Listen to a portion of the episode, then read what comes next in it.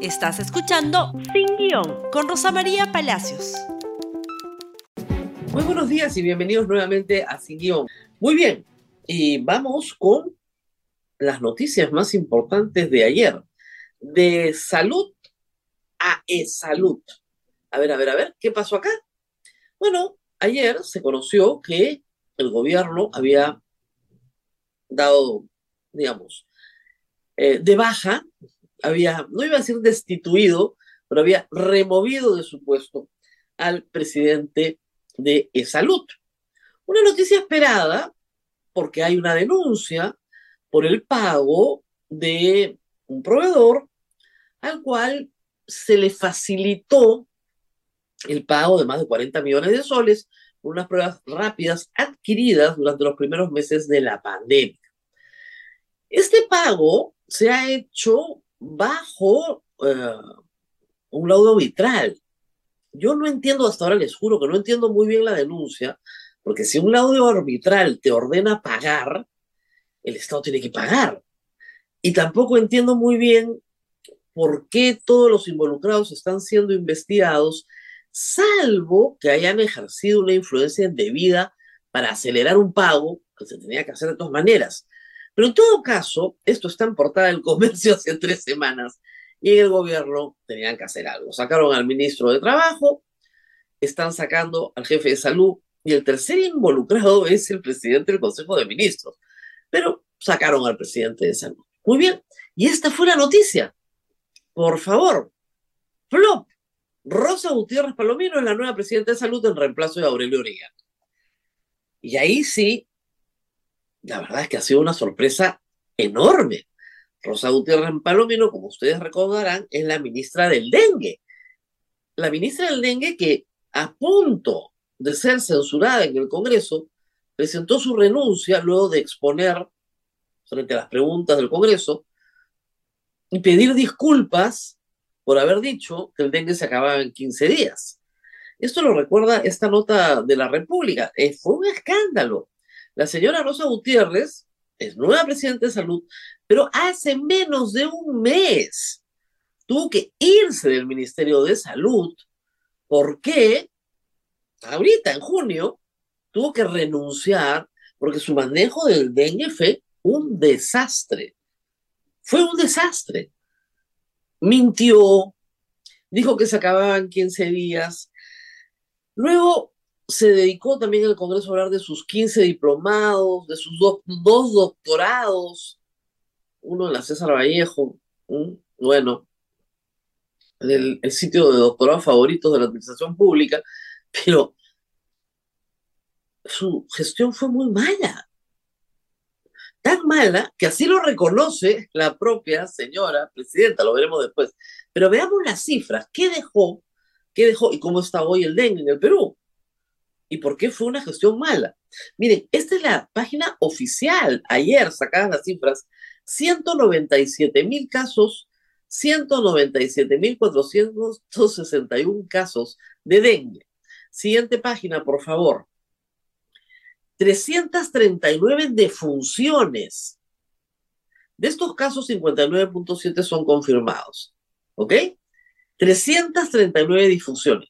Y si vemos el cuadro, por favor, si nos ayudan al siguiente, el cuadro, ahí ustedes ven que la semana 20, cuando estaba la ministra Rosa Gutiérrez a cargo, el dengue se pega una disparada que no tiene precedentes, pero que no tiene precedentes en la historia del comportamiento del dengue en el Perú, por lo menos antecedentes mapeados. Es la epidemia más grande de dengue que ha habido. Como ustedes ven, se comienza en la semana 10 a trepar y en la 15 se pega una disparada. ¿Por qué? Porque vinieron las lluvias, pues. ¿Y dónde estaba la ministra mientras el ciclón Yaku llegaba a nuestras costas? De paseo en Washington, con su hija, a la que lleva sus viajes porque es madre sola y qué sé yo, y según ella se fue a la Organización Panamericana de la Salud. Y acá había una epidemia que luego desata, como pasa, ¿no es cierto?, un brote gigantesco, justamente debido a la falta de atención sanitaria post lluvias. La epidemia, como vieron en el cuadro anterior, ya comienza a bajar, porque el clima ha cambiado un poco y porque se ha podido abatir al vector que es el mosquito. Pues ya la señora ministra no estaba. Ahora regresa a E-Salud y va a tener que dirigir esta institución durante el fenómeno del niño. E-Salud ha sido muchas veces, y lo vimos en el COVID, la institución sanitaria, digamos, de vanguardia, la que mejor puede enfrentar estos procesos y que muchas veces está auxiliando al MINSA. Esto dijo la señora presidenta luego de que se fue Rosa Gutiérrez. Tenemos que reconocer que el dengue nos ha ido ganando. Esto ya es cuando ya había renunciado la ministra de Salud. Antes no, pero ahí sí dijo, bueno, ¿qué vamos a hacer? El dengue nos ha ido ganando. ¿Qué podemos concluir de todo esto? Sí, es cierto, Rosa Gutiérrez la despidieron con todo cariño, Taro la dijo que había sido importantísima, buenísima, lo que tú quieras. Pero lo que podemos concluir es que A, el gobierno no tiene cuadros. No, no, no tiene bancada, no tiene partido, tampoco tiene cuadros. No hay un solo médico en el Perú que no haya tenido una epidemia de esas proporciones que se pueda llamar para ser el presidente de E-Salud. No hay si la han puesto ahí porque no hay nadie mejor que ella. Es el mejor cuadro que el señor Otárola y la señora Presidenta de la República pueden imaginar para conducir salud, es salud, en el venidero fenómeno del niño. Si con un niño costero que duró lo que duró, hemos tenido un brote de ese tamaño, ¿ustedes se imaginan lo que va a pasar cuando arranque a llover en diciembre, enero, febrero, marzo, y esta señora presidenta de salud, ¿qué nos va a decir? ¿Que en 15 días se acaba el dengue? ¿Eso nos va a volver a decir? Que tiene 15 diplomados y dos doctorados y que es súper competente y que no entiende por qué le pasan estas cosas o por qué se muere tanta gente. 336 fallecidos de una enfermedad que es tratable, no tiene cura, pero es tratable. Y con el mismo vector, el mosquito, que transmite Zika, chukunguya, con el mismo vector. Esperemos que salud se ponga pues las pilas, ¿no? En materia de dengue. Vamos a la pausa y regresamos con otras noticias importantes.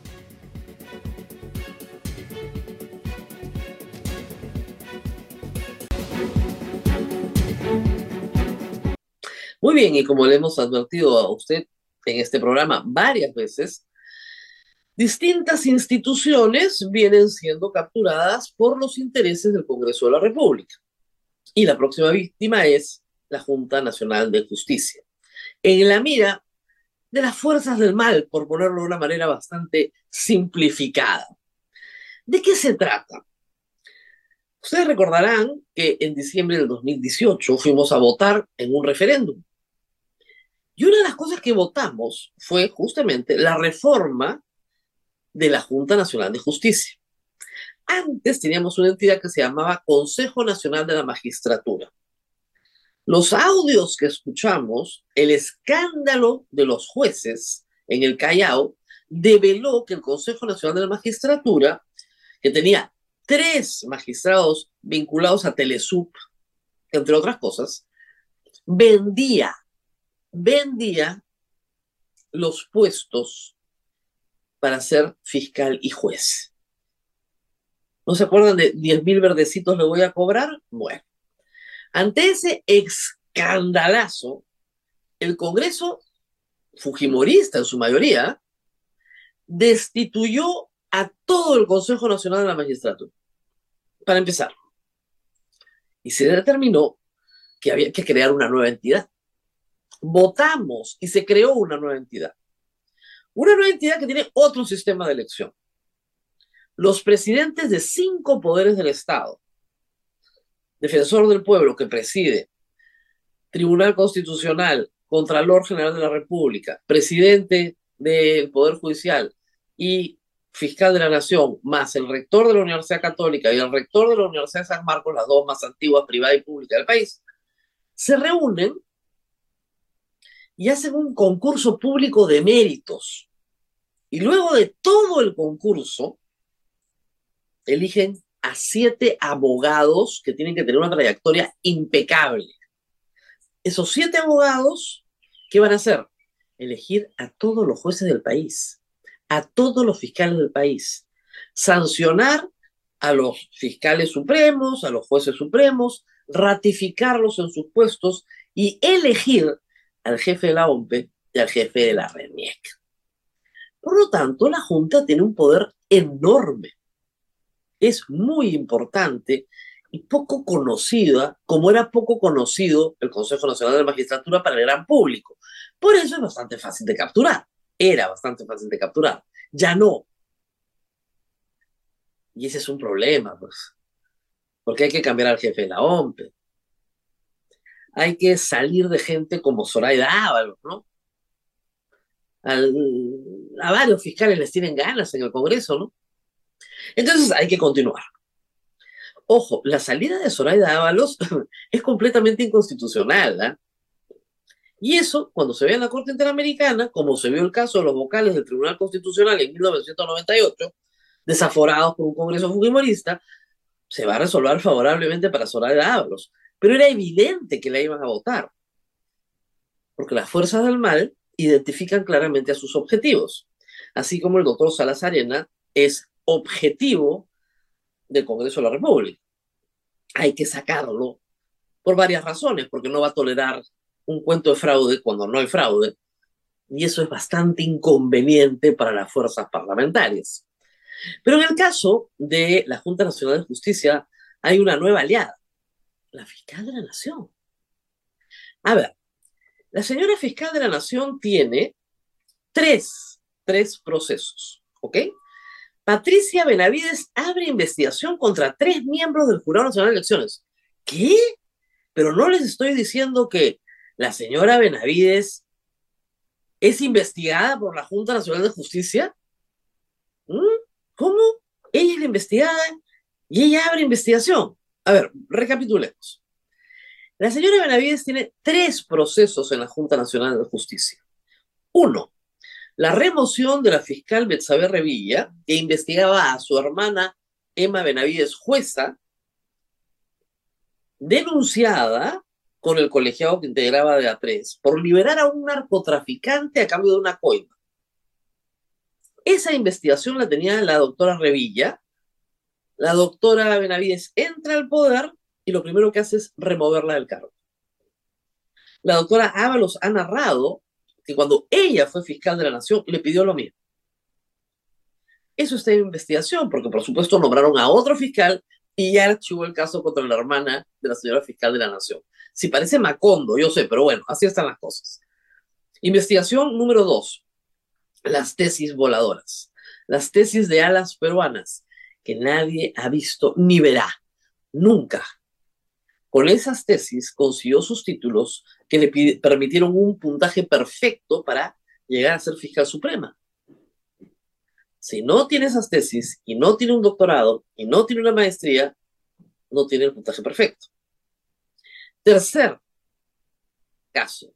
La señora fiscal de la Nación acepta una condecoración, medallita bañada en oro, además, de un procesado por lavado de activos, lo cual está prohibido. ¿De quién acepta la condecoración? De Rafael López Aliaga. Tres casos en la Junta Nacional de Justicia, frente a los cuales la Junta tiene que pronunciarse. Y esperemos que pronto. Pero como el tiempo pasa, y la fiscal sabe lo que le espera, ya lo denunció, porque un señor que pasó por la puerta, un tal Milton, presentó una denuncia que dice que en Willax dicen que estos tres miembros de la Junta Nacional de Justicia han presionado al presidente de la Corte Suprema, el señor Arevalo, para que se pronuncie en favor de Soraya Ábalos. Entonces, tráfico de influencias. ¿Ustedes pueden creerlo? No está sola la fiscal Benavides, ¿ah? No está sola. La acompaña Patricia Chirinos, en el Congreso de la República, que ya tiene 22 denuncias constitucionales contra distintos personajes. Algunas se han archivado, pero estas sí son muy interesantes. Primero, también una denuncia constitucional contra tres de los integrantes. Lo mismo que ha sido rechazado por la Junta Nacional de Justicia porque dice que la información es falsa. Es falsa porque salió en Willax, pues con ese dato ya nomás, ahí nomás tienes una idea de lo que está pasando. Pero no es la única denuncia constitucional. La señora Patricia Chirinos, por favor, lo siguiente, ya había presentado otra denuncia constitucional, pero contra los siete miembros, contra todos, contra todos. ¿Por qué? Porque quería su inhabilitación por 10 años y la destitución de los mismos. Ya está, listo. Que se larguen todos. Esa es la situación de la justicia en el Perú en este momento. Eso es lo que estamos viviendo. El Congreso atacando y atacando y atacando a la institución que regula quién es juez y quién es fiscal en el Perú, que sanciona a los jueces y fiscales y los ratifica, y que elige al jefe de la OMP y que elige al jefe de la OMIC. Que son enemigos, ¿ah? también. La fuerza del mal ya los declararon enemigos. Es bien fácil, ustedes buscan los tweets de la resistencia, la pestilencia, y ahí ven claramente los enemigos, e inmediatamente eso se traslada inmediatamente a acciones dentro del poder para liquidar a esas personas. Es del libro, ¿eh? dejan huellas por todas partes, pero en fin. Algunos temas adicionales de los cuales hemos conversado esta semana y que tienen nuevas noticias. El presidente del Consejo de Ministros habló sobre el plagio. Dijo que en realidad no se trata de un libro, se trata de un texto en el que participan siete profesionales como nos reíamos ayer con Josefina Townsend y Renato Cisneros, no es libro, es texto. Pero que participan siete profesionales. Y esto fue lo que dijo ayer, terminado el Consejo de Ministros. Por favor. Quiero hacer varias predicciones, ¿no? No se trata de un libro, la autoría de la doctora Boluarte, se trata de un texto en el que participan efectivamente siete profesionales. Y en este sentido, lo segundo que quiero afirmar es la absoluta integridad y altura ética de la Presidenta de la República, que a lo largo de su vida no ha hecho sino expresar una forma de vida que ha sido, eh, digamos, el ejemplo para su familia y también para su participación en la vida política. En consecuencia, ya se ha iniciado una investigación fiscal, como ustedes lo dicen, y como siempre lo hemos afirmado en el gobierno, estamos dispuestos a colaborar con estas investigaciones. No tenemos ningún problema sobre ese, sobre ese tema. O sea, ¿plagió o no plagió? Nada. Cero balas, ni una palabra. ¿Crees que somos tontos? Ahí está su nombre, ¿no? Estará consciente, pero está su nombre. ¿Presentó ese libro para postular a un cargo en la RENIEC? Sí, lo presentó. ¿Lo escribió ella? Evidentemente no. Hay una hipótesis, se la soplo al fiscal. ¿Qué pasa en el Estado peruano? por esta manía del credencialismo, como la ministra que tiene 15 diplomados, dos doctorados, lo importante es tener el cartoncito, pues, la credencial. No el trabajo que realmente has hecho, sino el papel. Entonces, siete profesionales se juntan y dicen, oye, no tenemos publicaciones y necesitamos presentar publicaciones para los puestos a los que postulamos todos dentro del Estado. Ah, bueno, contratemos a alguien que haga un texto y lo presentamos como coautores, ya está, haces una chancha, te preparan un texto ya está. Lo marcas bonito, lo empastas, listo. No es para venta al público, obviamente. Lo mandas a la Biblioteca Nacional y ya está. Y nadie se da cuenta, porque nadie lo va a leer. Sin bibliografía, sin notas, sin nada. Le pagas al que te lo hizo, que va a ser un cut and paste, y eso es. Por eso es que la mayoría de los coautores no se acordaban del libro. Yo he escrito pocas cosas en la vida, pero créanme que me acuerdo de las que escribo, porque algún cariño le pones, ¿no? Alguna dedicación, un rato de tu tiempo, algo te acuerdas, ¿no? no nadie se acuerda de lo que escribieron. Y finalmente, esta es la noticia sobre la ministra Leslie Urteaga, que ayer cambió completamente de actitud. Ahora sí dice que es un error un error. Y Otárola inmediatamente ha descartado la salida de la ministra Liz Hurtado tras la reunión de la resistencia del Ministerio de Cultura. La ministra salió en RPP diciendo que, bueno, que era un error, ¿no? Ya no dijo que eh, la política de las puertas abiertas, porque hemos publicado en mi red social Twitter está la carta de Sofía Mager como presidenta de la entidad que gestiona el ojo que llora, el monumento, una carta de febrero en la que piden cita y hasta ahora no se la dan. O sea, no hay ninguna puerta abierta. No, el Ministerio de Cultura, la ministra Urteaga, digamos, ha hecho lo que le han dicho. Recibe esta gente, valídala. Y después se le salió de las manos, se asustaron porque hay una marcha la próxima semana. Y todos los que hemos visto esto y entendemos de qué se trata, del grupo La Pestilencia, estamos absolutamente a favor de salir a marchar después de eso. Porque eso es lo que está promoviendo el gobierno. Ahora, interesante lo de la pestilencia porque ha permitido varias eh, caídas de caretas, ¿no? Lano Guerra García nuevamente ha salido a defenderlos y el general Otto Wibovich, que fue congresista de Acción Popular, que pasó, participó en el derrocamiento de Martín Vizcarra y en la censura del gabinete cateriano, bueno, se dieron a decir que el presidente Salas Arenas no había sido amenazado de muerte. No, no, no. Intérprete de grupo violento. Eso es un nuevo oficio. Que cuando dijeron para Salas Arenas la cárcel o la muerte, eso no es una amenaza de muerte, porque es según, según los dos, ¿no? con la misma narrativa, cosa extraña, según una Guerra que dice que él se ha informado. Decir patria o muerte es el máximo sacrificio personal del que lo dice. Que no se lo decían a Salas Arenas. ¿eh? No, no, no, no, no.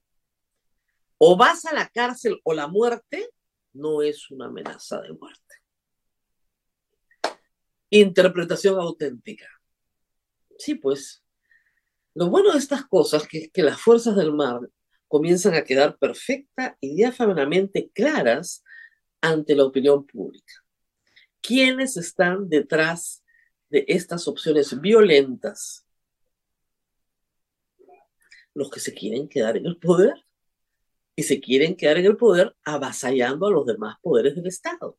Ya tienen el Tribunal Constitucional, ya tienen la Defensoría del Pueblo, han asustado a la Corte Suprema, ya tienen al Ministerio Público, van por la Junta Nacional de Justicia y por todo el sistema electoral. Derechitos. Muy bien, nos tenemos que despedir y a continuación, y me despido ya, no se olviden de compartir este programa, hasta mañana. Gracias por escuchar Sin Guión con Rosa María Palacios. Suscríbete para que disfrutes más contenidos.